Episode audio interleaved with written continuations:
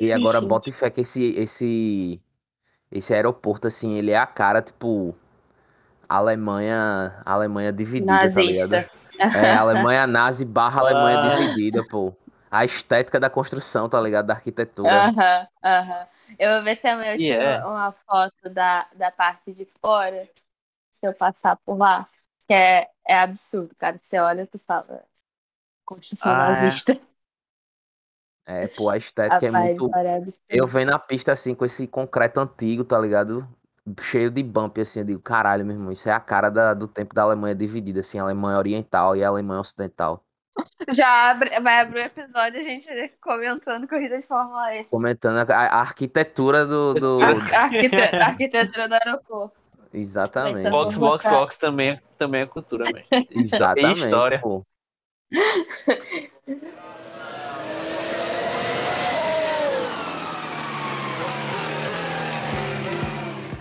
Valtteri, it's James. Oh no, no! Get in there, Lewis. Come on. Fernando is faster than you. Just leave me alone. I know what to do. Hey, hey! Steering wheel, somebody tell him to give it to me. Come on! Move! Box, box, box.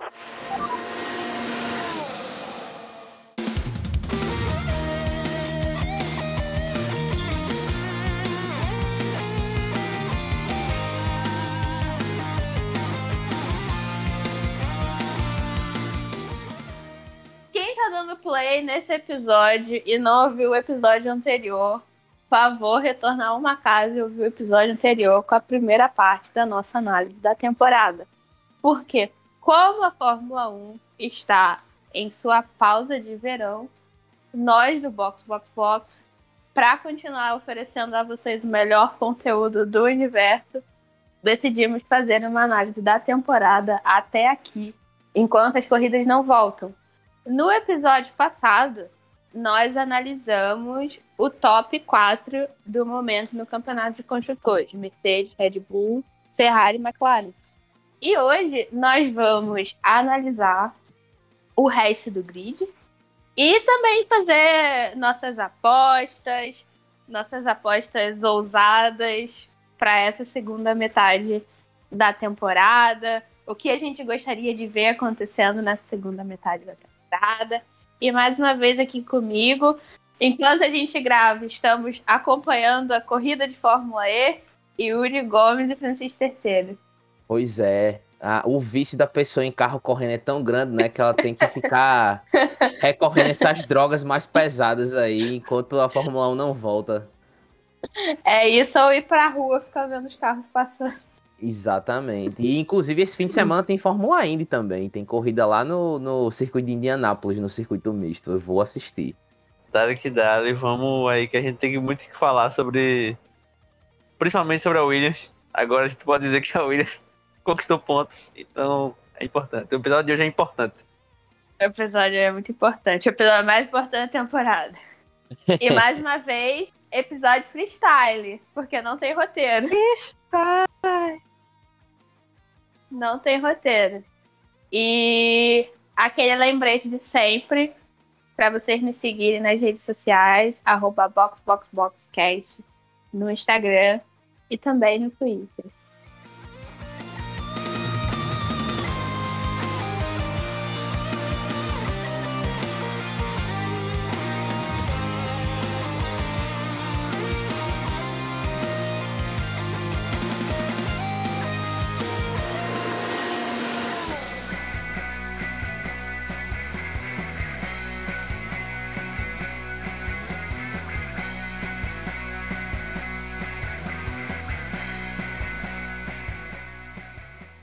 E vamos, vamos de análise. No episódio passado, a gente parou na McLaren, então agora é hora de falar da Alpine. A Alpine, a nossa ex-Renault, que teve uma temporada bem meh até aqui. Tá liderando a briga por esse quinto lugar na tabela, mas bem longe ali da disputa pelo terceiro lugar, que está definitivamente entre Ferrari e McLaren. O Esteban Ocon é o décimo no campeonato dos pilotos, o Fernando Alonso, décimo primeiro. O Ocon que encerrou a, a, primeira metade da temporada no auge, conquistou sua primeira vitória na Fórmula 1, foi para as férias de verão com a consciência limpa, tranquila, e o Alonso que também na corrida na doideira lá da Hungria acabou conseguindo um bom resultado. Mas no geral, a Alpine ainda precisa mostrar a que veio na Fórmula 1. Pois é, a primeira metade da, da, da Alpine na temporada foi bem, literalmente altos e baixos, né? Acho que não teve equipe é, que representou melhor essa ideia do que eles. No começo da temporada, Alonso mostrou bastante dificuldade. A gente até brincou, né? Dizendo que, é, que Ocon estava jantando Alonso, estava comendo Alonso no, no começo da temporada.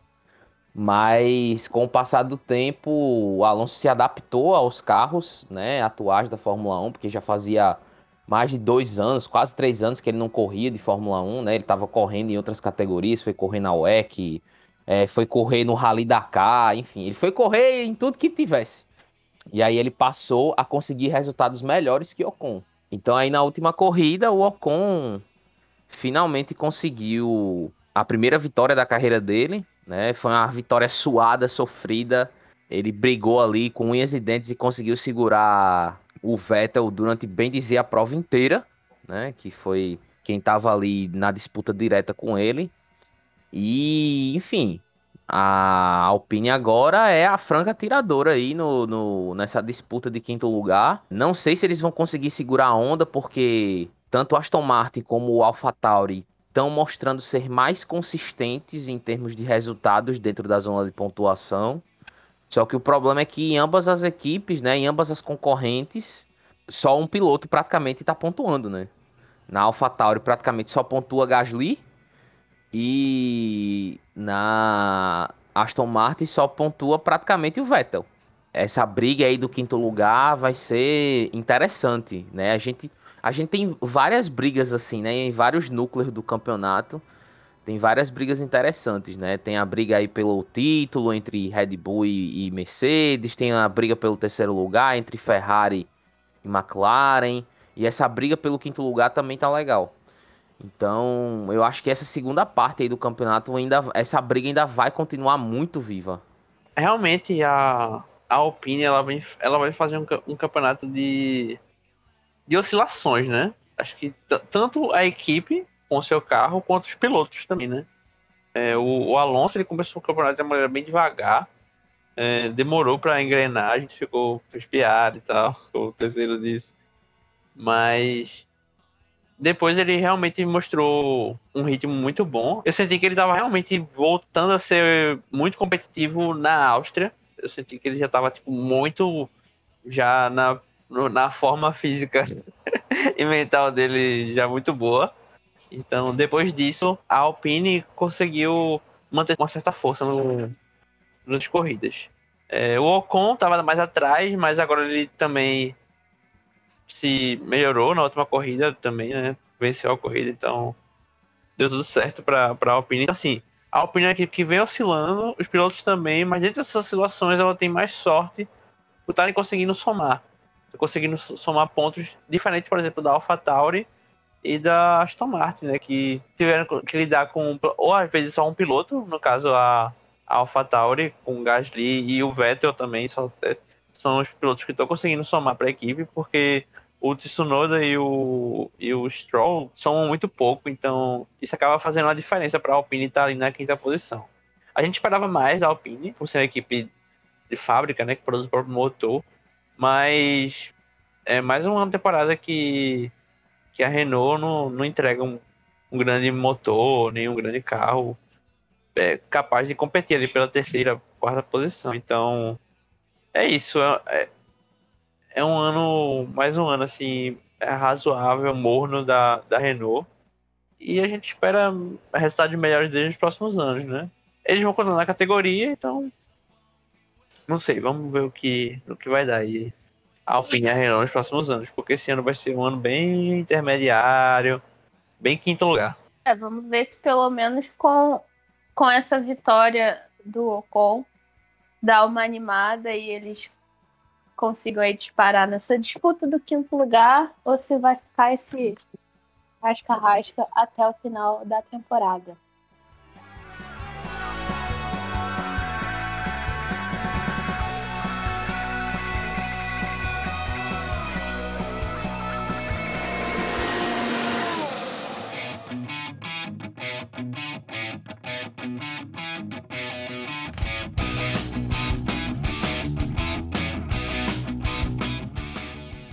Seguindo aí a Alpine, temos a Alpha Tauri.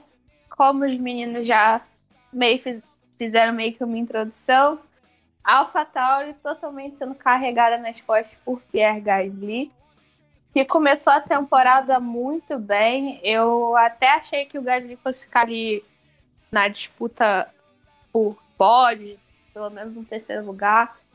Mas depois o Gasly perdeu um pouco do, desse bom ritmo. Tem também a questão do carro, ele enfrentou problemas com o carro, corridas, foi prejudicado bastante por causa disso.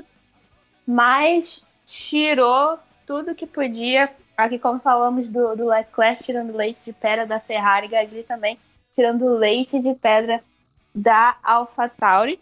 Enquanto Yuki Tsunoda e o Tsunoda tá mais ocupado em dar seus, seus surtos no rádio do que correr. Teve uma primeira corrida, uma estreia na Fórmula 1 incrível, excelente. Acho que, que animou muita gente. Mas depois da primeira corrida no Bahrein, os highlights da temporada de Tsunoda são realmente somente os seus surtos no rádio com seus engenheiros, o que pode prejudicar muito ele, não só no resto da temporada, mas também no resto da sua carreira na Fórmula 1. É, na AlphaTauri aí, quem, quem lembra dos tempos, dos saudosos tempos do Rock Go, né? Que tinha o Tony Garrido, que era a Chile Quenta. O, o espírito da Chile Quenta tomou conta de Yuki Tsunoda. Ele que, ao meu ver, tá sendo talvez aí a grande decepção da temporada até agora. Ele começou muito bem na primeira corrida lá no Bahrein, ele pontuou, deu show, ultrapassou um monte de gente, todo mundo pensou, né? Pô, esse moleque é bom, hein? Esse moleque vai dar trabalho. Mas ele tá dando trabalho de outra forma, né? É, ele aí com seus ataques de pelanca constantes no rádio. É, se não conseguir melhorar os resultados dele na temporada, ele corre um sério risco de ficar sem emprego pro ano que vem. É, apesar de, digamos assim, ele ser um protegido dentro da Red Bull por conta da Honda, né? Porque ele é japonês. Ano que vem a Honda não vai estar tá mais na Fórmula 1, né? A Red Bull vai passar a desenvolver os próprios motores utilizando a propriedade intelectual da Honda que eles compraram. O emprego de Tsunoda está em perigo. Ele precisa melhorar muito, né? A, performance dele no, no campeonato. Ele precisa pontuar mais. Ele precisa ajudar o Gasly a conquistar mais pontos é, no campeonato, porque pra, acho que para AlphaTauri tirar um quinto lugar nessa temporada seria muito bom e muito importante. Acho que talvez seria o melhor resultado da equipe na história, né, no campeonato de construtores. E Gasly, o que falar, né? Não tem o que falar do cara, pô. O cara tá fazendo um trabalho perfeito, correndo muito bem em todas as etapas, né? Nas vezes que saiu, foi porque, enfim, foi tirado da corrida. E ali no Qualify também, ele sempre colocando o carro no Q3. Assim, Gasly no Q3 meio que já virou lugar comum, sabe? É, a gente sempre vê ele brigando ali pelo quarto, quinto lugar, sexto no, no, no Q3. E ele tá fazendo dele, né? Ele que ano passado conseguiu a primeira vitória da carreira, ele que vinha num momento muito difícil na vida dele, porque tinha perdido o emprego na, na Red Bull na metade de 2019. E aí no fim de semana em que isso aconteceu, né, que ele foi trocado, o melhor amigo dele morreu no acidente lá em Spa, né, o Hubert morreu no acidente que teve na Fórmula 2. E ele conseguiu se reerguer assim dentro desse espaço de um ano e meio. Ele tá fazendo um trabalho espetacular. É, não sei se ele vai chegar a voltar para para Red Bull algum dia. Acho que não, acho que nem ele quer isso, porque é um clima e um ambiente que ele já viu que não é para ele, que não, não dá certo com ele, com a forma que ele trabalha. Pode ser que ele fique aí na, na AlphaTauri por mais um ano ou que ele vá para outra equipe. Eu, sinceramente, tô achando que a AlphaTauri tá ficando pequena demais para Gasly. Né? Acho que ele deveria alçar aí voos mais altos, porque ele mostrou que ele é um piloto de qualidade. Ele é um piloto de qualidade, ele é um piloto consistente, ele é um piloto capaz de vencer corrida. Ele só precisa de um equipamento à altura da pilotagem dele. Gasly, ele tem feito um puta de um campeonato, né? Assim, a AlphaTauri, pra, ela tá na, na sexta colocação, com 68 pontos. 9 pontos de diferença para Alpine. E assim, para a equipe, já tá. Eu acho que para a equipe é um consenso de que isso é uma ótima colocação já. Claro que eles gostariam de estar em quinto, seria o melhor resultado deles. Mas, tipo, a AlphaTauri é uma equipe subordinada da Red Bull. E tem como principal objetivo desenvolver seus pilotos de, de academia, né? Não é uma equipe que a gente é, é, se acostume a brigar sempre. Brigar sempre ali. A gente vai, sempre vai estar lá em quinto e sexto. A gente tá vendo isso porque tem o Gasly. E o Gasly é um piloto que conseguiu, junto com, é, com a experiência que ele teve, de se colocar nessa posição. Ele é um piloto muito bom. Aproveitou que esse ano o motor da, da Honda tá muito, muito bom em, em comparação ao da Mercedes e da Ferrari. Se aproveitou disso e tá conseguindo tirar, tirar muito, muito desse carro. Então, é um carro bom. É um carro que, se tivesse um piloto, um segundo piloto a nível, a altura é, do Gasly, estaria ali brigando com a Ferrari, com a McLaren, eu acho. Com certeza. Porque se fosse para depender do Gasly, é, a equipe estaria nessa posição. E, e é isso, eu acho que o Gasly ele é um piloto que realmente está maior do que a AlphaTauri. Eu acho que em condições normais ele trocaria de equipe quando terminar essa temporada. Não sei se isso vai acontecer, porque não, não sei se ele tem espaço em alguma outra equipe maior agora, nessa situação, porque se for para imaginar ele em outra equipe, eu imaginaria não seria na Red Bull, terceiro disso eu acho que seria na Alpine, na Aston Martin, assim, mas não sei, é, uma, é você largar uma posição para entrar em outra meio mediana também. Eu acho que ainda vai. Trocar seis por meia dúzia. É, exatamente. Meia dúzia. Então, assim, eu acho que é mais provável que ele continue na AlphaTauri mesmo mais um ano. Não sei. Às vezes, é, não sei, é coisa que é bosta Spanline nunca sabe, mas. E sobre o Tsunoda, realmente é uma, é uma decepção, né? Assim, tipo, quando começou o campeonato, a gente viu aquela primeira corrida lá e pensou, porra, o maluco é bravo, ele vai, vai conseguir emplacar ali e ir bem. Só que durante a temporada a gente vê como decepção é, né? Ele só conseguiu ir bem agora nessa corrida, foi em sexto, porque a corrida foi uma bagunça, então ele acabou se aproveitando disso. Mas de resto foram é, atuações muito ruins, é, quebras em qualify, batidas, ele atacado xingando o, o engenheiro, tipo, se passou, né? E a, a moral dele tá, tá lá embaixo com o Helmut Marco. Então, for pra apostar agora se ele vai continuar ano que vem, eu aposto que não, sabe? Eu aposto que o Helmut Marco vai ou subir um cara da Fórmula 2 ou vai trazer o álbum de volta aí. Olha aí, álbum. Você tá aí, tu querendo uma vaga? Tá aí, meu filho. Pronto. Eu acho que é, é mais provável que role isso. Então é isso. A Alpha, AlphaTauri tá fazendo um campeonato bom, graças ao Gasly. Poderia estar fazendo um campeonato melhor, mas é o que eles têm hoje, pra eles tá, eu acho que deve estar tá bom, sabe? Tá de bom tamanho. É, eu inclusive, depois daquela primeira corrida na temporada, se me perguntassem que eu achava que iria brigar pelo terceiro lugar no campeonato, eu teria colocado McLaren e AlphaTauri, não teria escolhido Ferrari. Aquela primeira corrida enganou a gente. Mas... Pô, eu também, também tive essa sensação. Eu achei que a AlphaTauri esse ano viria para brigar pelo terceiro lugar. Pois é, porque o carro não é um carro ruim, não é um carro ótimo, mas não é um carro ruim. E como vocês falaram, se tivesse com os dois pilotos pontuando constantemente, eu, eu também acho que eles estariam assim, mais perto ali de Ferrari e McLaren, ou então, pelo menos, já mais distante no, no quinto lugar, só que mais distante desse, desse grupo, né? Só para efeito de comparação, a AlphaTauri tem 68 pontos, como o Yuri falou, desses 68 pontos, 50 são do Gasly. Absurdo. é absurdo, o cara tá, tá fazendo o melhor dele. E só, o melhor dele não, né? Ele não, não consegue fazer o melhor dele porque ele tem melhor. E eu também acho que a situação dele é complicada, né? Visando uma equipe melhor, acho que tá um pouco com as portas fechadas aí. Então, realmente, talvez seja, seja melhor ficar lá na AlphaTauri, que ele já conhece o pessoal. Eu adoro o engenheiro do, do Gasly também. Aquele sotaque francês dele carregadíssimo. Nem sei se é, se é francês, né? Parece um sotaque francês. né?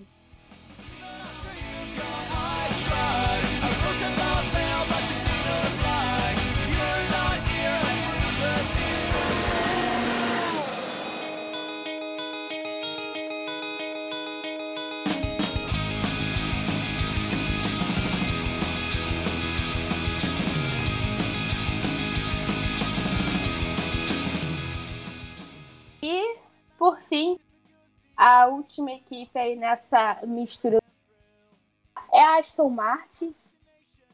E eu confesso também esperava um pouco mais da Aston Martin, é, especialmente depois da temporada boa, né, que a Racing Point teve no, no ano passado. Eu achei que a Aston Martin fosse conseguir construir a parte disso, mas não tá rolando.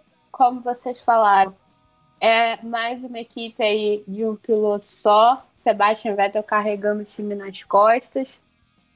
A equipe e o Vettel acabaram prejudicados aí na última corrida por causa daquele problema da gasolina. Inclusive, a Aston Martin anunciou essa semana é, que vai desistir do processo, do, do apelo da decisão e vai se conformar com essa, essa des- desclassificação do Vettel da corrida, que ele tinha conseguido um segundo lugar, e agora desclassificado. Lance Stroll, o, o highlight de, de Lance Stroll foi, foi, foi Azerbaijão, não foi? Que, que tava, acho que era o, o era o Gasly, quem mais tava brigando? Acho que é Mônaco. Foi Mônaco, foi, foi- Mônaco. Foi Mônaco, né? Era Foi. o Gasly. E Eu eu acho que era lembrando. Leclerc ou era Sainz, era um carro da Ferrari brigando com. Acho que era Leclerc. Não, Leclerc Não, não, não era era Sainz. Leclerc. Leclerc não tava Leclerc não tava nem na Então, corrida, foi Sainz. Foi Gasly com. Sainz, é. Na hora ali, eles brigando pau a pau pela ultrapassagem, a transmissão foi passar um, replay de Lance Stroll. nem, nem lembro qual que era o replay. Era ele Tava- ele pulando. Foi. Ele, ele voando pela zebra da, da, da chicane da piscina. Mas não foi, Foi, foi. quando quando ele parou, não, né? Foi, foi antes. Ah, eu não lembro agora Ah, se foi antes ou depois Se- dele se- parar. Seba- Seba- Sebastian Vettel consegue listar todos os campeões da Fórmula 1 e eu não consigo lembrar da corrida que aconteceu, sei lá, uns três meses.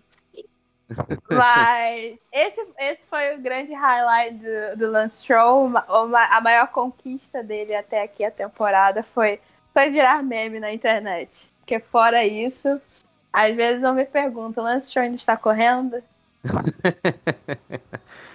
A- a Aston Martin sofreu bastante, né, na, na pré-temporada com essa questão aí do rake e também do, do motor Mercedes, né, que tava bem complicado no, no- na pré-temporada, tava dando bastante problema. Se eu não me engano, a Aston Martin foi a equipe que menos conseguiu fazer voltas durante a pré-temporada. Então isso acabou afetando o começo da, da- o começo, o início de ano deles, né? É, não, não teve resultados tão bons no começo do ano, inclusive é, Vettel tava bem aquém do que ele do que ele mostrou aí no, no final da primeira metade da temporada.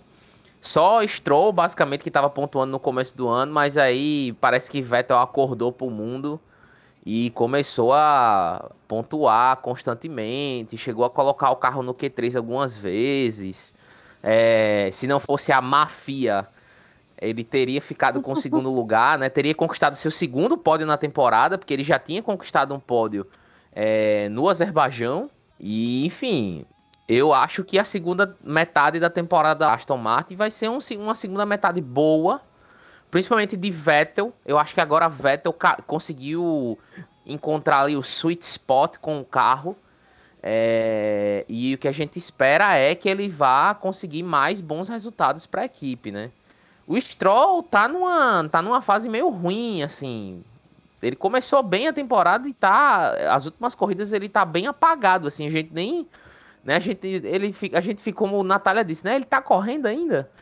É, Darius Cash tá, tá complicado. E ao que, ao que eu lembre, Assim, tudo bem, ele é filho do dono e a gente espera que muito provavelmente ele vai continuar na equipe ano que vem. Mas ele não tem contrato com Aston Martin assinado para 2022. Então, assim, se ele continuar a obter resultados ruins e o grupo de investidores, né, que é dono da Aston Martin, porque Lawrence é o cara, é a, cara da equipe, né, o cara que tá ali à frente. Mas tem mais gente por trás dele que é dono da equipe também. Então, é, se essa galera começar a se irritar com os resultados de Stroll, pode ser que Stroll perca o emprego.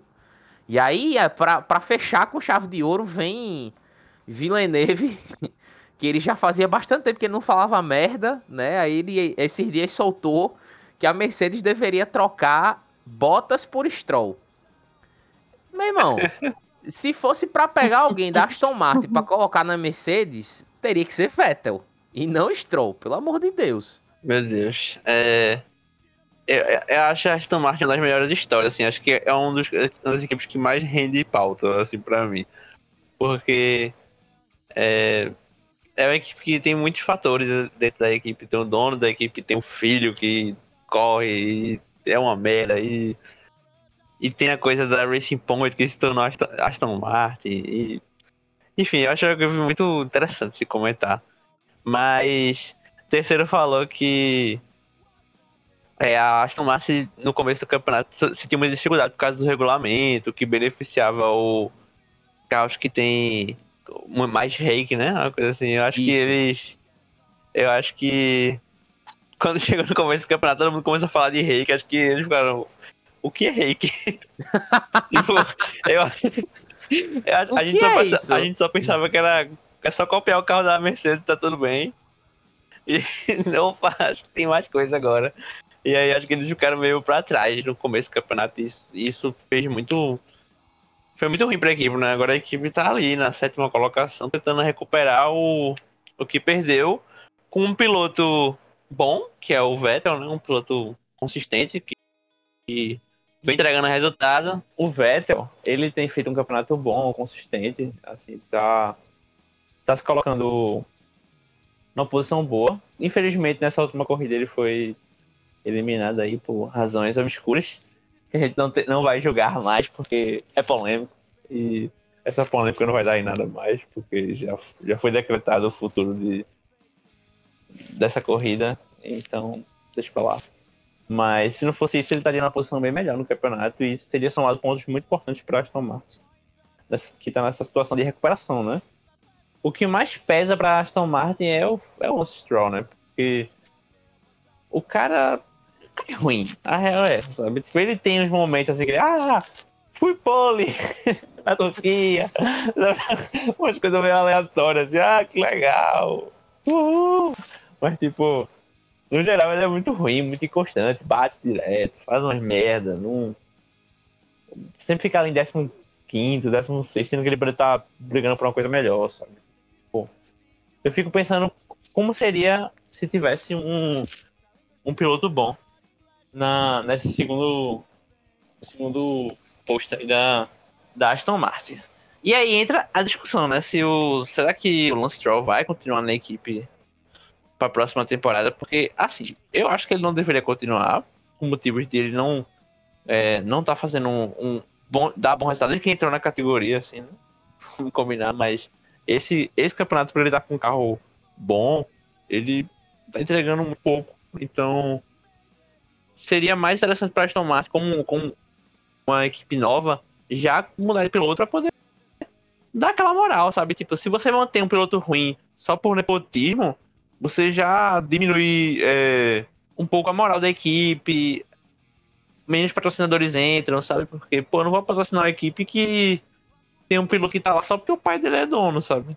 É, tem uma boa parte das ações. Então, assim, o certo seria ele vai ser mandado pra DTM, sabe? Depois, assim. Ou vai. é, Vai brincar ali no, na NASCAR. Vai brincar ali na, na Fórmula Na Indy. Exato, tem muito carro lá, pode ir. Vai ser legal, tu vai gostar. Tem oval, é bonito. Seria, o certo seria isso, sabe? Tipo, um piloto que eu acho muito bastante no futuro, acho que talvez o Bottas, sabe? Acho que o Bottas entregaria uma coisa boa ali na, na Aston Martin, no meio do, do pilotão. Eu acho que seria uma equipe trabalhadora, uma equipe com pilotos meio ma- razoáveis, medianos, ali seria bom. Eu, como sempre, vou lançar aqui o nome de Nico Huckenberg. É, Eita, Nico também, Huckenberg. também. Tá ali no O meio Não, pode- não podemos esquecer dessa lenda da Fórmula 1. Porra, uma dupla É. Vettel e Nico Huckenberg seria uma dupla do caralho. Seria- Honestamente, A honestamente, seria uma Alemanha, dupla a da Alemanha porra.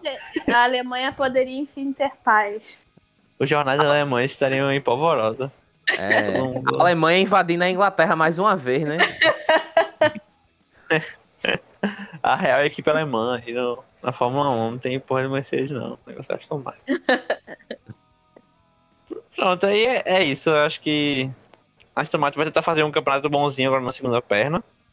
Pra, pra levantar um pouco a moral da galera, que foi meio ruim no começo. Então, o Vettel, espero que o Vettel consiga conquistar mais um pódiozinho aí no campeonato. Eu gosto dele, quero que ele. Quero ver o sorriso no rosto de Vettel mais vezes.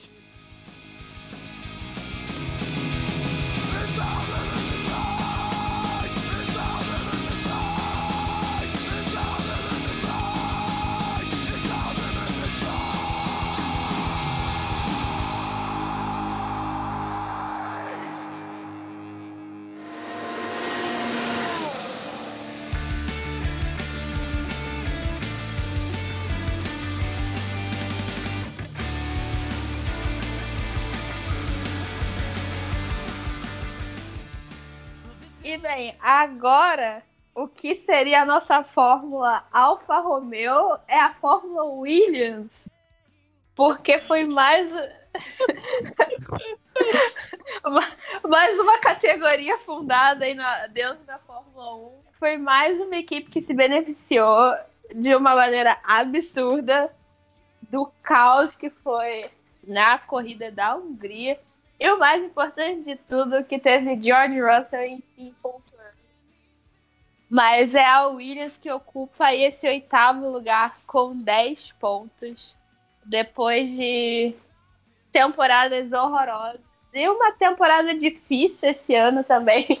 A temporada esse ano acho que foi mais difícil porque ano passado eles não criavam nem expectativa. Esse ano tinha aquela pontinha de esperança com, com o Russell ali brigando pelo décimo lugar nas corridas, conseguindo colocar o carro no Q3 e finalmente veio essa chuva de bênçãos para lavar a alma da Williams e eles não estão mais no último lugar na tabela dos, dos construtores.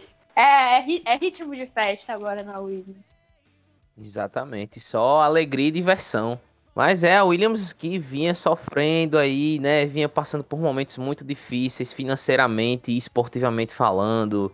Teve a saída da família Williams do comando da equipe no ano passado, que foi um dos momentos assim mais tristes do ano, na minha opinião. E fiquei Verdade. muito triste com a despedida deles. Quando eu vi a despedida da Claire, né? Que ela fez lá todo o rolê pra, pra família se despedir. Eu chorei com ela falando, dando adeus à equipe. E aí, depois que a, que a Dorito Capital assumiu, a gente não esperava muita coisa pra Williams esse ano, né? A gente imaginava que fosse ser, enfim, aquele ano lá que os caras iam se reconstruir, iam se, ia- iam se habituar à nova administração e tudo mais, né? Digamos ali, aquela fase, sempre que uma empresa passa por uma troca de comando, de comando, sempre rola aquele ano ali meio apático, que é todo mundo se habituando à nova forma de trabalhar. E, enfim, foi uma surpresa excelente é, essa, essa pontuação da Williams na corrida na Hungria. Queríamos que Russell tivesse terminado na frente de Latifi. Ah, eu nem falo mais nisso porque esse assunto me deixa sensível. Grandes injustiças da Fórmula 1, né? Grandes Sempre, injustiças da Fórmula 1. se- sempre rola, assim, essas injustiças com George Russell. É, mas graças a esse resultado, pode ser que a gente tenha a Williams terminando o campeonato na frente até da Alfa Romeo, né? Então, esse resultado que a Williams conseguiu na Hungria foi de extrema importância para o campeonato, porque, obviamente, como é um período de reconstrução da equipe, e pelo que a gente vê e lê, a Williams tem, enfim, a Dorilton Capital tem grandes ambições para a Williams no futuro, né? De levar a Williams à ponta do, do, do campeonato de novo, né? Que era o lugar ali que a Williams ocupou durante muito tempo na sua história. Vamos ver o que é que vai acontecer nessa segunda metade. A gente provavelmente vai continuar vendo é, Russell levando esse carro para o Q2 e talvez para o Q3, a depender do circuito. Acho meio difícil de conseguir pontuar mais uma vez ainda no, no na temporada a, a, Williams, né? Seja com Latifi ou com Russell. Mas agora é torcer para Alfa Romeo não conseguir mais resu bons resultados, né? Durante o ano que é para conseguir cravar aí essa oitava posição no campeonato de construtores para entrar mais uma graninha para a equipe no ano que vem. Russell muito provavelmente não vai ficar na Williams no ano que vem, isso já tá meio que certo, né? A gente tá só esperando a Mercedes anunciar que ele vai para lá. Russell merece ir para uma equipe melhor, até por conta do trabalho que ele tá mostrando aí na equipe, principalmente nessa temporada, de enfim, sempre largar na frente do companheiro de equipe, é, levando esse, esse carro da Williams para o Q2 com frequência e algumas vezes para o Q3. A Williams vai ter que só segurar as pontas agora para garantir esse oitavo lugar. É, a, a Williams passa dois, três anos sem, sem, sem pontuar e quando pontuou, tu botou lá 10 pontos aí. Então aí, tu tá querendo ponto. Então, e logo com os dois pilotos, né? Então, poxa, foi, foi muito bom. Acho que isso com certeza levanta a moral dos pilotos, levanta a moral da equipe. Isso vende camisa, vende. São muitas coisas positivas aí pra Williams desse resultado. Acho que a, a galera da Williams já tinha esquecido como era ser feliz, sabe? Como era comemorar. Então, isso é muito bom, isso é muito importante pra todo mundo que tá ali, né? Fico feliz e tal, acho que a Williams deveria estar numa posição melhor pela história que a equipe tem. Então, se, se ela ainda existe, eu espero que ela se restabeleça e, e volte a brigar pelo menos com dignidade, sabe, no, no grid, porque tá ali brigando com Haas e Alfa Romeo é um pouco deprimente, para não dizer humilhante, né? É isso, eu acho que fico, é, o Russell ele tem, tá fazendo um campeonato muito bom, chegou a bater na trave várias vezes, é, de pontuar, aquela disputa ali com o Alonso na, na Áustria foi muito foi quase muito, muito pouco ele não pontuou pela primeira vez, mas dessa vez deu, deu certo, ele conseguiu pontuar. Atrás do Latifi, tudo bem, né? Não era o esperado, mas eu acho que ele ainda vai conseguir pontuar mais uma, uma ou duas vezes no campeonato. Eu tenho essa esperança aí com o Russell. E eu acho que ele vai conseguir passar o Latifi ali, pelo menos. É, a Alfa Romeo, acho que não, não vai chegar na, na Williams, muito menos a Haas. Eu acho que as, as duas, essas duas equipes estão bem, bem lá embaixo. Então, não, não tô animado também com a Williams. Nossa, agora a Williams vai ser a melhor equipe, sabe? Tipo, eu não tô animado nem com o futuro da Williams pra, na categoria em si. De, tipo, por mais que a, esse, eu, a galera do fundo aí de investimento americano diga que não, nós temos planos ambiciosos para Williams, é, eu já vi isso muitas vezes, assim, de. Assim, com outros esportes, com outras coisas, de, tipo. É só uma maneira deles venderem bem o peixe, sabe? Também. Pode ter sido, tipo, nós estamos aqui, nossa equipe é boa, estamos bem estruturados, mas tipo, se chegar uma proposta boa aqui de alguma Toyota da vida, uma BMW querendo comprar e transformar isso na equipe deles, ele. Aí. É só pra, pra vender, pra aumentar o preço. Então, assim, eu não tô muito animado, não. Seria legal, assim, se eles continuam. Se a Williams continuasse com o nome Williams na categoria nos próximos anos. Mas também não fico muito. Uau, será que isso realmente vai acontecer? Porque é um fundo de investimento, sabe? Eles estão. Esses fundos de investimento sempre estão esperando alguém chegar para comprar. É isso, eu acho que a Williams vai ficar aí nessa posição legal, na frente da Alfa Romeo, na frente da, da Haas, e tá tudo bem, agora, agora é tudo férias, tudo alegria pra Williams até o final do campeonato. essa, essa questão da, da empresa, eu também não boto muita fé, não, de tipo, Ah, de que vai, talvez dê certo, mas de que eles vão reerguer a equipe, sei lá, tipo, a hora que der ruim pro lado deles, eles saltam fora e dane sabe? Então também Sim. não tem como botar a mão no fogo, mas por enquanto tá, tá dando resultado.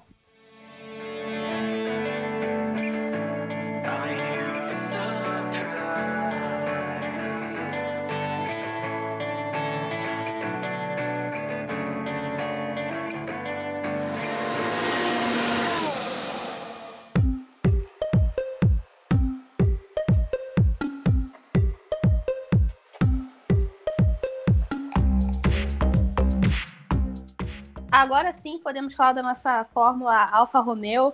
Acho que não tem muito o que falar, né? Eu, eu já falei em, episódios passados que a, que a Alfa Romeo é a equipe do grid que não me passa essa energia caótica. Mesmo tendo um piloto como Kimi Raikkonen, mas quem assistiu o episódio da Alfa Romeo em Drive to Survive viu como é uma equipe assim Dormi três vezes durante o episódio, mas. Então, é uma equipe muito leve, clima muito gostoso. Kimi Raikkonen e Giovinazzi, pelo visto, se dão bem. É, Enfim, era aquela equipe que ficava ali entre o meio do grid e o fundo do grid, entre o meio e os rebaixados. Mas agora acabou sendo ultrapassada pela, pela Williams depois dessa corrida na Hungria e tá aí no penúltimo lugar do campeonato. E para conseguir voltar ao seu lugar de honra na tabela, vai ter que correr aí atrás do prejuízo, porque a Williams está com 10 pontos e a Alfa Romeo com 3. Pois é, a- a- acho que a Alfa Romeo, assim, é uma equipe que até não tem muito o que falar, né? Porque é aquele eterno feijão com arroz ali que eles proporcionam pra gente. Tanto o Kimi Raikkonen como o Giovinazzi. É, não tem nem o que falar de bom, nem o que falar de ruim. É aquela equipe que a gente espera que fique por ali mesmo. Os caras vivem no próprio mundo deles, né? Ao que me parece, não existe pressão da chefia da equipe pra cima dos pilotos pra buscar bom resultado. Eles meio que aceitam a realidade que vivem. Tem aí, né, a- o rumor de que Bottas talvez vá pra Alfa Romeo no próximo ano, no lugar de, de Raikkonen, até porque Raikkonen já tá na idade bem avançada, ele já tá com 41, 42, sei lá. Tá bom, ele chinelinha, né? É, exatamente. Ele já tá, já tá assim, chegando no, ele já tá até bem, porque ok, hoje em dia é é possível os pilotos ficarem até, sei lá, 40, 40 e poucos anos, pelo fato de que hoje em dia o condicionamento físico desses caras é muito bom, né? A gente tá vendo aí, porra, Hamilton vai vai fazer 37 anos ano que vem, mas o cara tá inteiraço. Alonso também, né? Alonso tá com mais de 40 inteiraço. O, o Vettel, eu acho que ele é um ano mais velho que o que o Hamilton e também inteiraço. O cara vai pro circuito de bicicleta, saca? Ele nem de carro vai. Então, assim, hoje em dia o treino e o condicionamento físico dos pilotos permite que eles passem mais tempo, né? Correndo, pela, correndo na Fórmula 1. Antigamente, ali na época de, sei lá, na época de, de Schumacher, ou até um pouquinho antes disso, quando os caras iam chegando ali 37, 38, já era mais ou menos a idade de aposentar. Hoje em dia isso tá, tá a galera tá estendendo um pouco mais. Eu acho que em termos de condicionamento físico, o Raikkonen até poderia continuar no ano que vem, mas eu acho que pra Alfa Romeo não seria tão vantajoso manter o Raikkonen, porque a gente sabe que o Raikkonen ele tá ali meio que tipo, saca? Ah, tanto faz como tanto fez, né? Tipo, se eu pontuar, beleza, se eu não pontuar também tá suave. Ele tá ali só cumprindo tabela, né? Que, enfim, a gente sabe que ele não vai conseguir mais é, resultados espetaculares é, correndo pela equipe. E o Giovinazzi, que era, digamos assim, uma promessa aí pro futuro pra Ferrari, ao meu ver, vai ser um piloto que vai morrer na, na Alfa Romeo. Ele começou a correr lá e muito provavelmente vai continuar lá durante um bom tempo. Tá fazendo um trabalho ok, né? Conseguiu pontuar já nesse campeonato, mas é aquele famoso piloto nem fede nem cheira, né? Cara é meio que não, não tem não, não tem um impacto muito grande ali na Fórmula 1. Ele nem é um piloto ruim, mas também não é um piloto excepcional.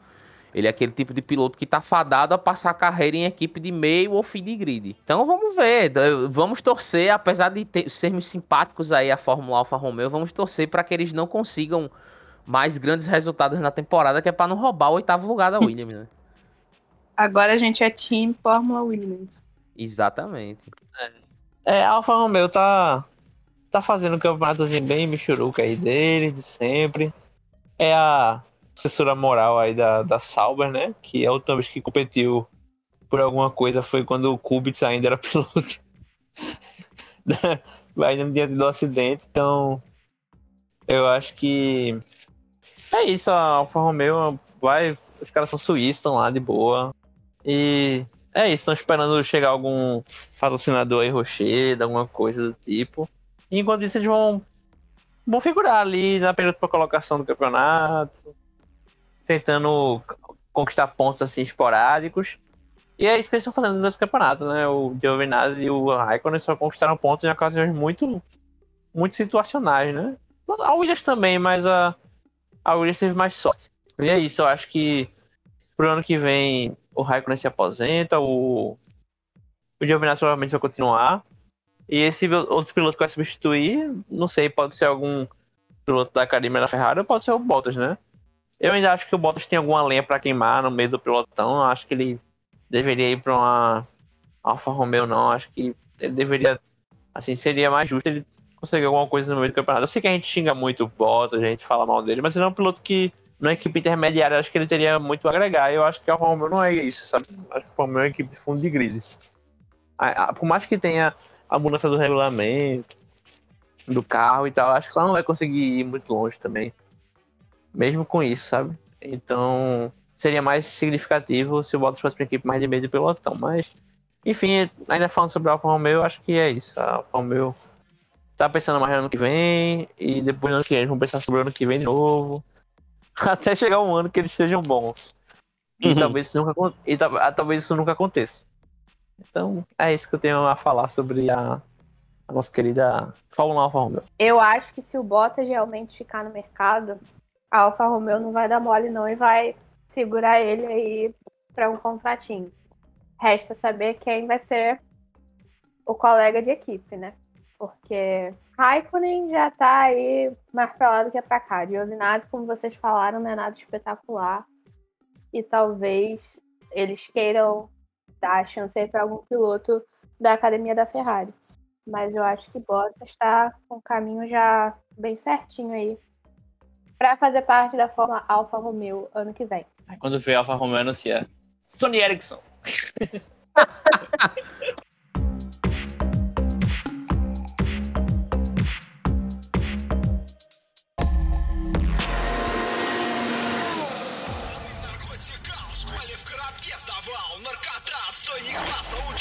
школа Харбаса Нам хардбасерам давно не в тему данное говно Пошивай боб и матрас в наших плеерах Хардбас Pra fechar nossa análise com ela, a Haas agora é a única equipe que não pontuou na temporada até aqui. Mick Schumacher, um anjo enviado dos céus, maravilhoso, perfeito, sem defeito. Mas coitado, como sofre com esse carro. Tá fazendo uma temporada ok, a primeira temporada aí na Fórmula 1, com um carro horroroso, o pior carro do grid oficialmente. Mas tem sempre batido o colega de equipe, o Nikita Mazepin. É, chegou a, a brigar ali com a Williams, principalmente o Latifi. Óbvio, com qual outro piloto da Williams a Haas iria brigar. Mas tá muito limitado pelo carro que tem, não, não pode fazer muito mais que isso. E do outro lado tem aí o Mazepin que esse aí não, não era nem, não era nem para estar na Fórmula 1, né? Justiça para não Wilot, hashtag, essa hashtag eterna, nunca morrerá. Mas Deres Cash falou mais alto e teremos aí que aturar Nikita Mazepin por mais meio ano, ou se bobear mais uma temporada, vamos ver o que vai acontecer ano que vem. Mas é isso, é um piloto que não agrega nada à Fórmula 1. agrega caos, né? Mas coisa boa não agrega nada à Fórmula 1. Ó, eu, eu vou, vou dizer o seguinte, eu acho que assim, apesar de apesar dos pesares, é até bom ter um cara como o Mazepin na Fórmula 1 que a gente tem quem odiar, entendeu? Nosso ódio se direciona a toda uma pessoa. Porque O dentro- esporte, o esporte não tá completo sem o ódio. Exatamente. Tem que ter, a gente tem que ter o ódio a uma pessoa. Tem uma galera que fica destilando e despejando seu ódio contra Hamilton e tal, mas meu irmão, se tem uma pessoa que realmente merece o seu ódio dentro da Fórmula 1, essa pessoa se chama Nikita Mazepin, cara. Enfim, a Haas tá tá aí, né, só se mantendo viva, né? Aquela coisa, né, pagando é, atrasando a conta de energia e deixando pra pagar quando o cabo tá vindo cortar, né? Que é pra- que é não ficar sem nada. Né, aqueles cabos que, aqui, quem mora, quem mora aqui no Brasil tem, a- tem as companhias. Eu, te- eu tenho um tio que ele, que ele fazia muito isso, né? Ele ia atrasando a conta, ele, ele, ele pagava atrasado quando tava perto da, da companhia elétrica vir cortar a energia dele. É, então a Raiz é basicamente isso aí, velho. Ela tá só se mantendo viva.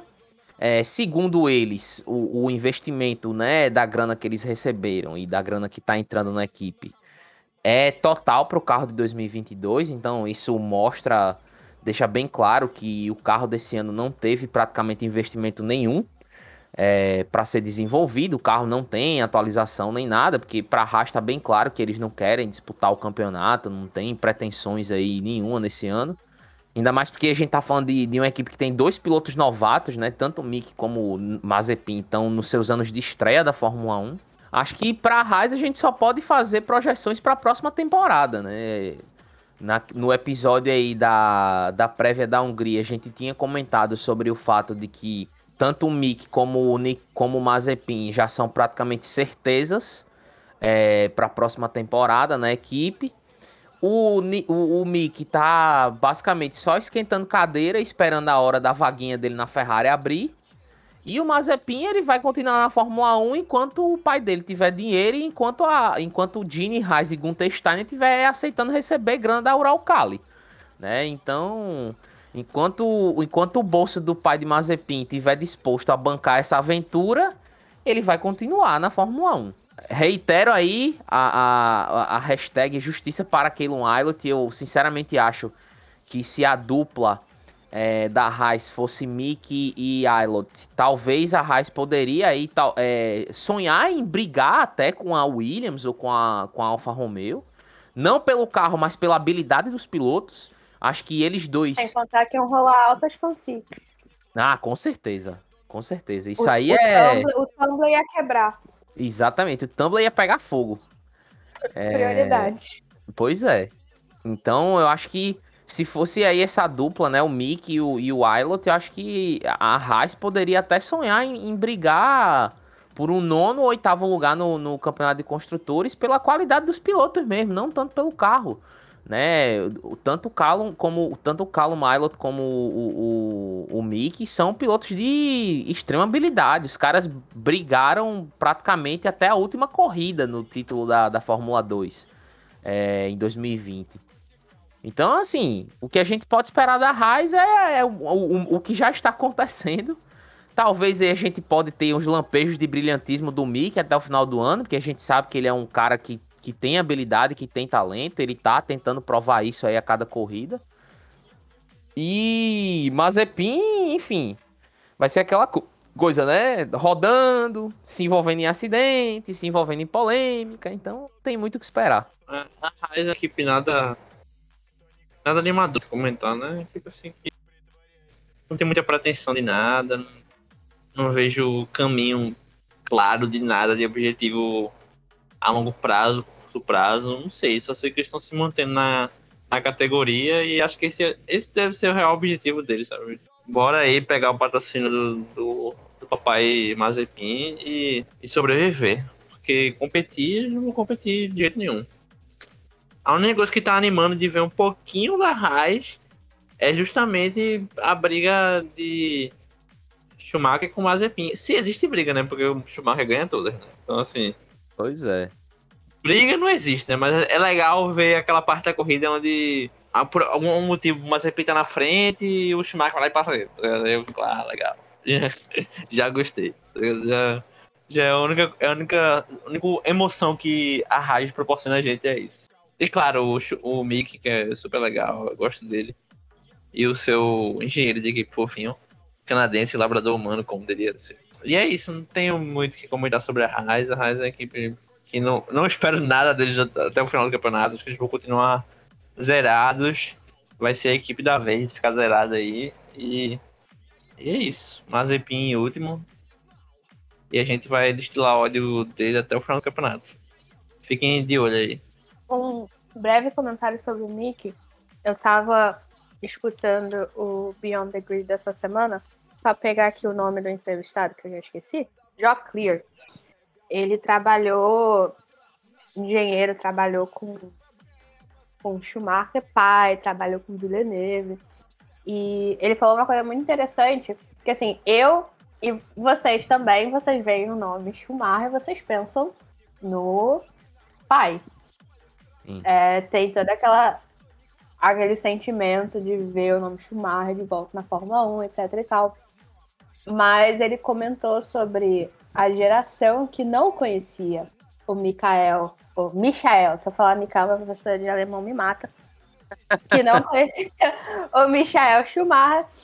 É, e agora vê o Mick crescendo, né? Tem ele lá como um dos queridinhos da Fórmula 1. E eles discutiram isso no podcast de como isso é bom para ele, porque pela, provavelmente pela primeira vez na vida dele ele tá meio que saindo da sombra do pai, pelo menos para essa geração mais nova, que nasceu depois que o Schumacher se aposentou, né? Enfim, agora o Schumacher para eles é, é, é só o Mickey. E que por mais que ele é, tenha todas essas, essas dificuldades na Haas, a questão do carro e tudo mais, ele tá se beneficiando nisso. E que é muito bom para ele. E de fato, concordo, é algo muito bom pro nosso, pro nosso querido Mick. É, eu acho também que isso se dá pelo fato de que depois que o Schumacher pai, né, sofreu aquele acidente de esqui e tal, ele, sum, ele sumiu dos holofotes, né? Acho que isso É, também, exatamente. assim, apesar de ser uma coisa ruim, que obviamente jamais eu iria querer que aquilo tivesse acontecido com o Mikael, que eu queria ver ele aí saudável, né? Sei lá, talvez até correndo em alguma outra categoria que não fosse Fórmula 1 ou comentando. Eu acho que ele claramente, eu acho que se não tivesse ocorrido o acidente que ele sofreu, acho que ele estaria claramente comentando na Sky alemã ou enfim, na Sky britânica. A gente ficou com o irmão dele. É, aí a gente teve que aguentar o Ralph, né? Que não foi nem 20% do que o irmão foi. E é um mala. E é uma. Exatamente. Nossa, ele é meio. Ele é meio chato, mas assim, ele não tem papas na língua, sabe? Sim. Então, ele fala, não, ele discute. Tava naquela. Naquela treta lá do Bottas e do Russell em Imola, quando eles estavam entrevistando o Toto Wolff. Ele falou, não, mas a culpa foi do Bottas. Tá vendo? ó, O Ralph mostrando que ele nasceu para ele nasceu na... ele fez é, praticou a profissão errada. Ele era pra ter virado jornalista e não piloto. Mas, mas no geral, ele, ele é meio mal, assim. É, mas é, eu acho que eu acho que o, o fato do, do, do acidente ter acontecido com o Schumacher pai, de certo modo, contribuiu pra dar uma dar um alívio assim para o Mick pelo fato de que como o pai dele, né, por conta do problema de saúde, não tá nos holofotes, até porque a família Schumacher é uma família muito reservada e sempre foi, faz com que ele meio que saia da sombra do pai, né, que foi justamente isso que você falou, Natália, de que tem uma galera que hoje em dia assiste Fórmula 1, enfim, uma geração mais nova que não teve chance de, de acompanhar o Schumacher no auge. Né? A galera aí que tem, sei lá, entre seus 15 até seus 18 anos, é, não pegou o Schumacher no auge. Se viu o Schumacher, foi Schumacher já na Mercedes, quando ele voltou da aposentadoria. E na Mercedes ele não fez nada, nada de tão espetacular quanto ele conseguiu na Ferrari. É, então, eu, eu acho que o, o Mick ele tá tendo a oportunidade de, assim, cravar seu próprio nome na história da Fórmula 1, sabe? Ele é filho do, do, do Michael Schumacher, que é um dos maiores de todos os tempos, é campeão mundial, com era o, o, o recordista de vitórias até de, o- de vitórias e de pole positions até o, o Hamilton quebrar é, esses números, mas ele vai ter a chance de construir seu próprio nome dentro da categoria, né? E de fazer a sua própria história, o que, o que é muito bom pra ele.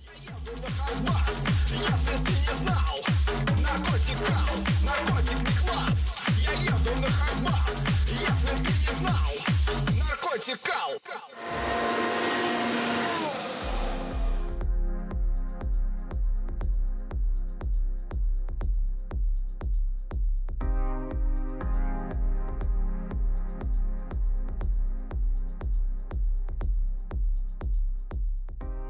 Bem, assim como fizemos na semana passada, agora é hora de dar as notas para ver quem, quem vai passar de semestre, quem vai repetir de ano na, até aqui nessa metade da temporada.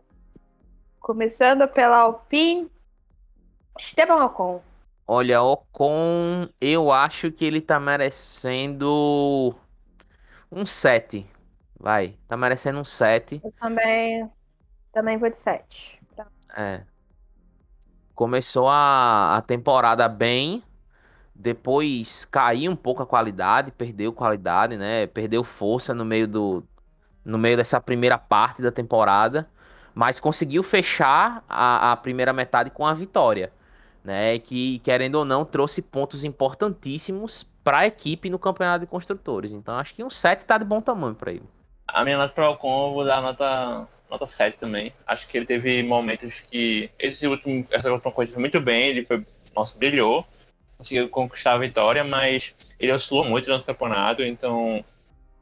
é, esperava mais constância dele, até para ele manter uma certa distância do companheiro de equipe.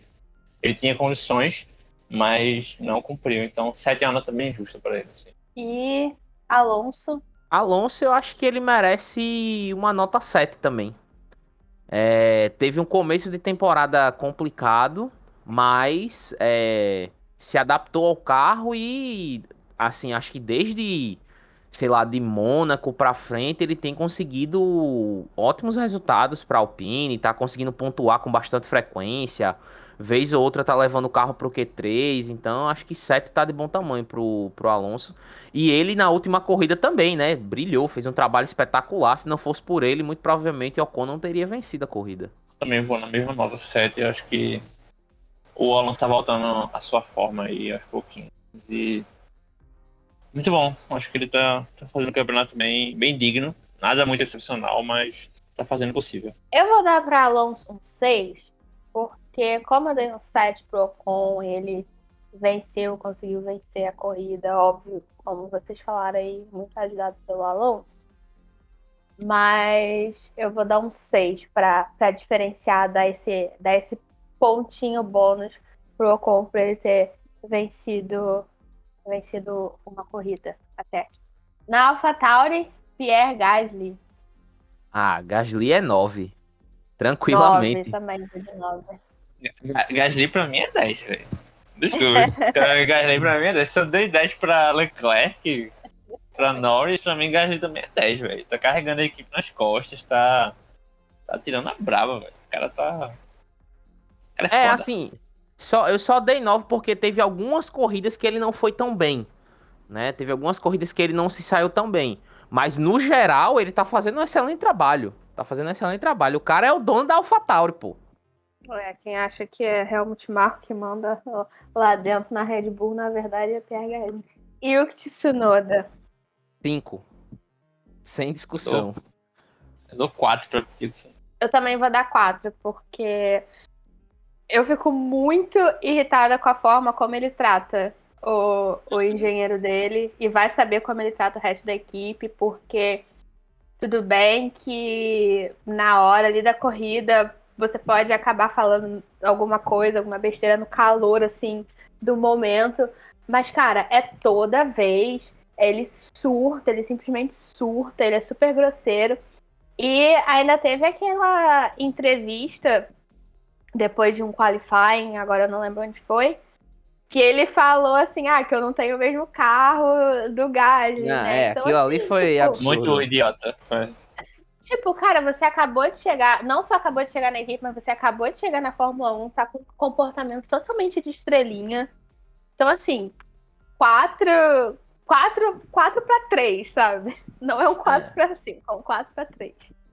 É, não, ele teve. Ele teve uma, uma primeira metade da temporada muito ruim. Ficou muito aquém do que a gente esperava, né? Pelo que ele mostrou na Fórmula 2, a gente esperava que ele estaria ali. Se, se não fosse no encalço de Gasly, mas estaria muito perto. E não foi o que aconteceu, né? Acho que esse. Acho que o, o- que pesa mais, assim, pra essa temporada ruim dele, a forma como ele tá sendo visto dentro da Fórmula 1, é essa questão desses chiliques que ele dá, velho. É um chiliques, assim, sem necessidade sem cabimento, saca? O cara fica criando mal-estar dentro da equipe sem motivo. E, tipo, a AlphaTauri nunca foi uma equipe famosa, né? Até nas- na- nos tempos de Toro Rosso, nunca foi uma equipe famosa por, por assim, ter pilotos problemáticos, sabe? Sempre que entrou piloto novo lá, era uma galera que, tipo, ah, tô começando, então eu vou aqui, né? Com calma, vou com paciência, vou pegando leve. Porque quase todo mundo que entrava na, Alfa, na, na Toro Rosso barra AlphaTauri tava tentando galgar um lugar na Red Bull, né? Que é o, o objetivo máximo de quem entra lá. Então, eu acho que desse jeito aí, é, Tsunoda vai durar muito pouco tempo na Fórmula 1. Não digo nem na AlphaTauri, digo na Fórmula 1 em geral. E você não vê atualmente, é óbvio que né, o que a gente tem é muito limitado, mas você não vê outros pilotos agindo dessa forma. Nem É, Mazepin, nem mesmo, nem Mazepin, nem o Verstappen, que também é um cavalo, falando desse jeito com o engenheiro, com a equipe. É, é, bem, é bem tenso mesmo. E ele re- reconhece isso, esse comportamento, tanto que ele falou sobre isso no, no Beyond the Grid, falou que queria melhorar, mas parece que não tá correndo muito atrás, continua com essas mesmas atitudes e Tsunoda muito fofinho, muito kawaii, mas totalmente pirado das ideias. Pois é, eu acho que essas coisas que deixam, deixam um pouco triste, assim, porque eu, eu sei que o cara vai, ele vai acabar se prejudicando, saindo da categoria, e no futuro, quando ele vai olhar assim e fazer, tipo, porra, eu poderia ter sido melhor? Eu poderia ter sido menos infantil e ter feito de uma maneira diferente, né? Quando ele ficar mais é. velho, vai ver é. isso. Aí, é como eu falei, o pior é que ele já sacou que não é bom, sabe? Não, não vai esperar ficar mais velho pra perceber, ele já percebeu. Então, tá tendo a oportunidade de, mudar, mas não tá correndo muito atrás. Você não vê esse comportamento nem vindo de Gasly, pô. Tipo, o Gasly comeu o pão que o diabo amassou na mão da Red Bull e, tipo, o cara tá ali, ó. Né? Mantendo a compostura, mantendo, mantendo a postura de piloto e tal. E, e Tsunoda chegou agora e parece que, assim, o Tsunoda, ele, ele age de uma forma que parece que a Red Bull tá botando, tá botando no rabo dele, sei lá, desde que ele nasceu, tá ligado? Aston Martin, então, Sebastian Vettel. Pra mim, eu dou um 8 pra ele, Eu também. Também. Pra Também é dou oito. oito. consenso. E Lance Stroll, Seis. Começou bem a temporada, mas Sim. caiu no, no, na- no, no- no meio do caminho. Eu dou eu vou cinco. de 5 porque eu nem lembro que ele tá correndo de vez em quando. Eu também, é mesmo motivo. Williams, George Russell, 10, tô nem aí, 11. George Russell, 11. Não, George É, Russell. o Russell também, deu 10. É, Russell eu dou 9,5, vai. Porque no, na corrida ele ainda precisa melhorar um pouco no ritmo de corrida, mas no, no Qualify, no geral, ele tá muito bem, então 9,5. Dou 10 pelo esforço, tá ligado? Isso que ele faz. Eu, É muito eu esforço, dou cara. 11. Eu dou 11 porque eu sou clubista. Ah, Latifi, 4. 8. Eu dou 8 pra Latifi, porque ele é esse, ele não vai fazer mais do que isso. Pra, 8 é pra ele, tá ligado? Tipo, ele já fez muito já. Latifi, tá bom, você fez muito pra o que você consegue fazer, tá ligado? Obrigado. É, eu, pra mim Latifi é 6. É 6. Eu só, vi- eu sou o simpatizante Latifi aqui, né? O único. As notas são totalmente diferentes, né? Alguma coisa É. de errado tem. A média... Tem que fazer uma média aritmética aí. É, fazer uma média pra ver qual foi a nota real de Latifi. Foi 6. É, terceiro tem razão. Alfa Romeo, Kimi Raikkonen, Seis. É, Seis. seis. Seis também. Seis. Eu vou dar seis pra ele e seis pro Giovinazzi também. Também, Também, é. também. Exatamente. Eu acho que se você quiser ser um pouco mais cruel com o Raikkonen, poderia dar um, sei lá, um 5,5 ou um 5 por conta da, da batida lá na Austin Vettel, que foi pura senilidade, né?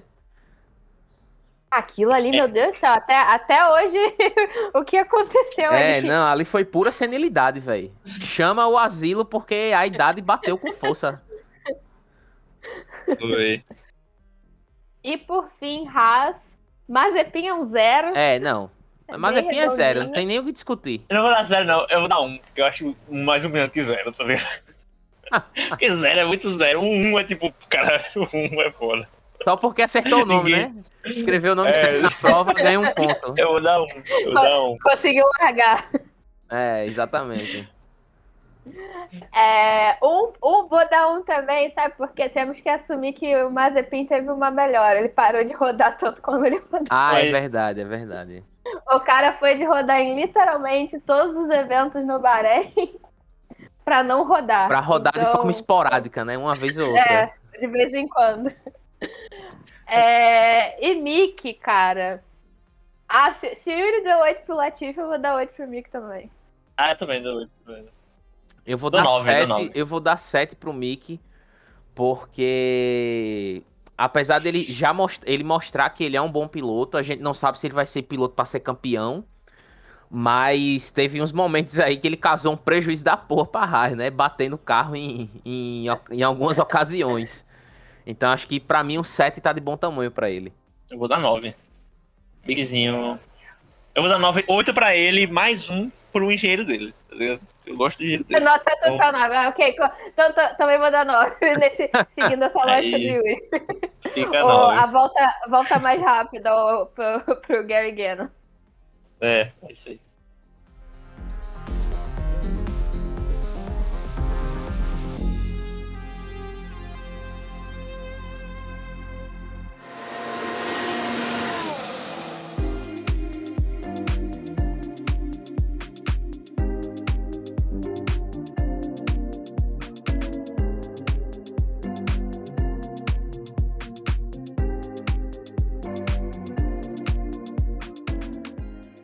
Bem, para encerrar essa, esse nosso especial de análise, eu quero perguntar aqui para vocês e também vou dar minha opinião de qual foi o grande momento da primeira parte da temporada até aqui. Eu acho que talvez vai ser uma, uma unanimidade. Foi George Russell chorando na entrevista depois da corrida da Hungria, velho. Pra mim foi o momento da temporada. Assim, tiveram outros grandes momentos de outros pilotos e tal, em outras corridas. Mas eu acho que o momento da temporada foi George Russell chorando na entrevista depois da corrida. Eu achei que você fosse falar ele conquistando pontos. Não, mas o choro foi por conta da conquista dos pontos, É. né? Foi a consequência. Não, assim, pra mim, de- dentro da pista, o momento mais. O momento da temporada pra mim foi a batida dele com o Bottas. Pra mim foi muito impactante, porque foi uma batida muito forte. Tipo, E foi numa situação ali, numa pista que não muito comum, em Imola e tal, que a gente não via faz muito tempo. Então, pra mim, ficou muito marcante. Assim, quando eu penso nessa temporada, eu penso nessa, nessa cena do, do Russell batendo com o Bottas naquela curva 1 ali.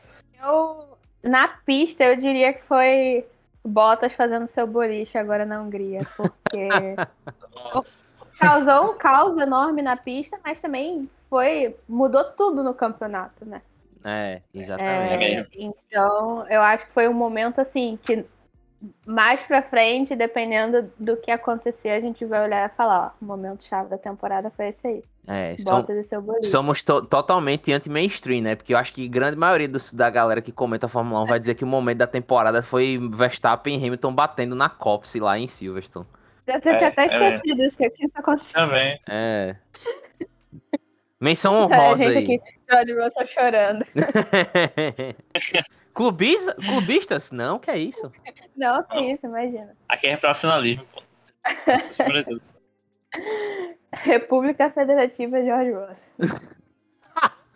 uma, uma aposta ousada para a segunda metade da temporada. Bottas perdendo emprego na Mercedes e Russell ficando no lugar dele. Uau. Muito ousado, não, mas Não, é ousado Não, mas porque assim- a Mercedes não faria isso. No meio da temporada. Ele tá, ele tá falando no meio da temporada, não pro ano que vem. Ah, nossa, esse é ousado mesmo. Eu não tenho uma aposta ousada, não. Eu não tenho aposta ousada. É isso. Minha aposta é essa. E não tem nada ousado. Eu não sei se é muito ousado, mas eu apostaria Lando Norris vencendo uma corrida. Hum, é verdade. Lando Norris Então, conquistando Não sua for primeira pra ser o Gasly ganhando em Singapura. Pronto. Mas não vai ter corrida em Singapura. Vai ter sim. Vai Por não. isso que é ousado. Ah, Então é ousado, porque vai voltar pro calendário, tá ligado até lá, e é isso aí. Saiu, o Yuri tá apostando que a corrida vai voltar pro calendário que o Galho. Olha, pronto, minha aposta vai ser essa. Eu, eu não tenho muito, nada ousado pra dizer, gente. Desculpa, é- eu acho que vai ser essa a minha aposta mesmo. Não, tranquilo. Ousou total. Algo que vocês gostariam que acontecesse, assim. Pode deixar o lado passional flutuar. a minha pra mim tá bem Você- óbvio, né? Verstappen É, ser campeão. Verstappen campeão. É, Verstappen campeão no fim do ano, velho. É só o que eu quero. Eu queria Gasly vencendo no Brasil. Ma- Mas o Yuri só, só tá. É, você é, primeiro, você amigo. quer um GP Você, no mano, Brasil. você, você foi tudo pro. é, é, exatamente. Se for pra ser passional, eu vou ser passional. Pura ousadia. É isso. eu- o- Ousadia e passionalidade, não tem isso.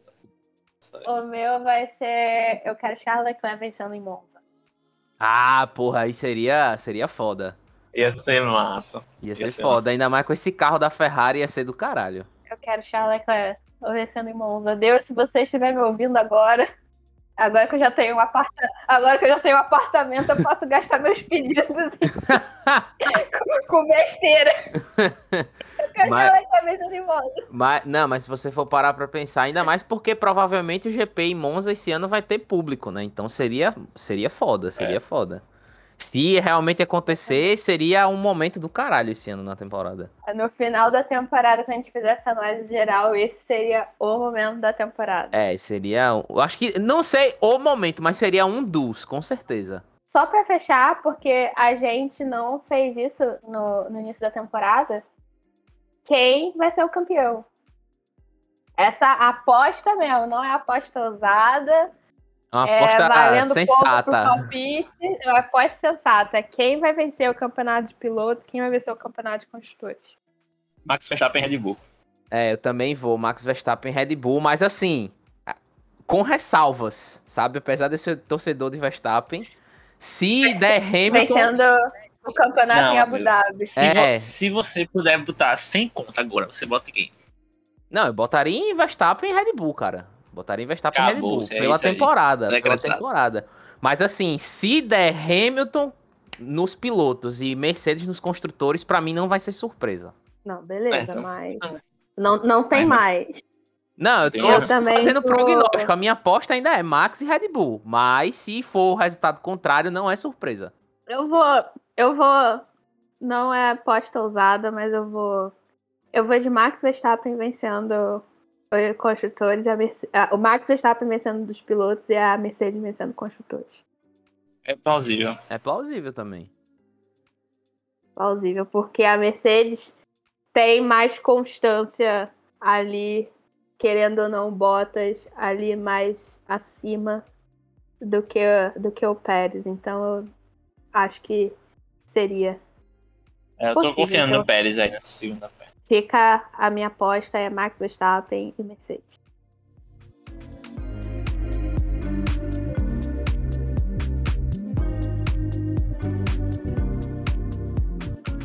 Bem, então é isso. Terminamos aqui a nossa, a nossa análise. Próximo episódio já é prévia? Eu acho que talvez. Acho que sim. Deixa eu ver aqui no calendário.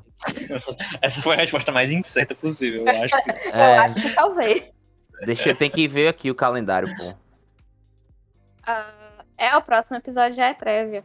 É, exatamente. Pim, pim. próximo episódio voltaremos aqui então já falando das nossas expectativas para o GP da Bélgica. Aguenta aí, só mais um pouquinho, só mais uma semaninha.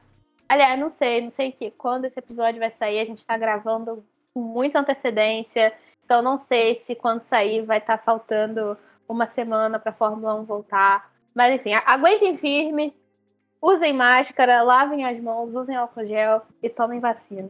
Exatamente. E até o próximo episódio. Obrigada aí quem acompanhou a nossa análise. Lembre-se, sempre fiquem à vontade. A gente sempre pede para vocês seguirem a gente nas redes sociais, mas a gente também tá aberto a feedbacks, então comenta aí o que, que vocês acharam dessa nossa análise, mandem suas mensagens pra gente e continuem nos acompanhando. Semana que vem estaremos de volta com a prévia do GP da Bélgica. Tchau, tchau! Tchau. Tchau!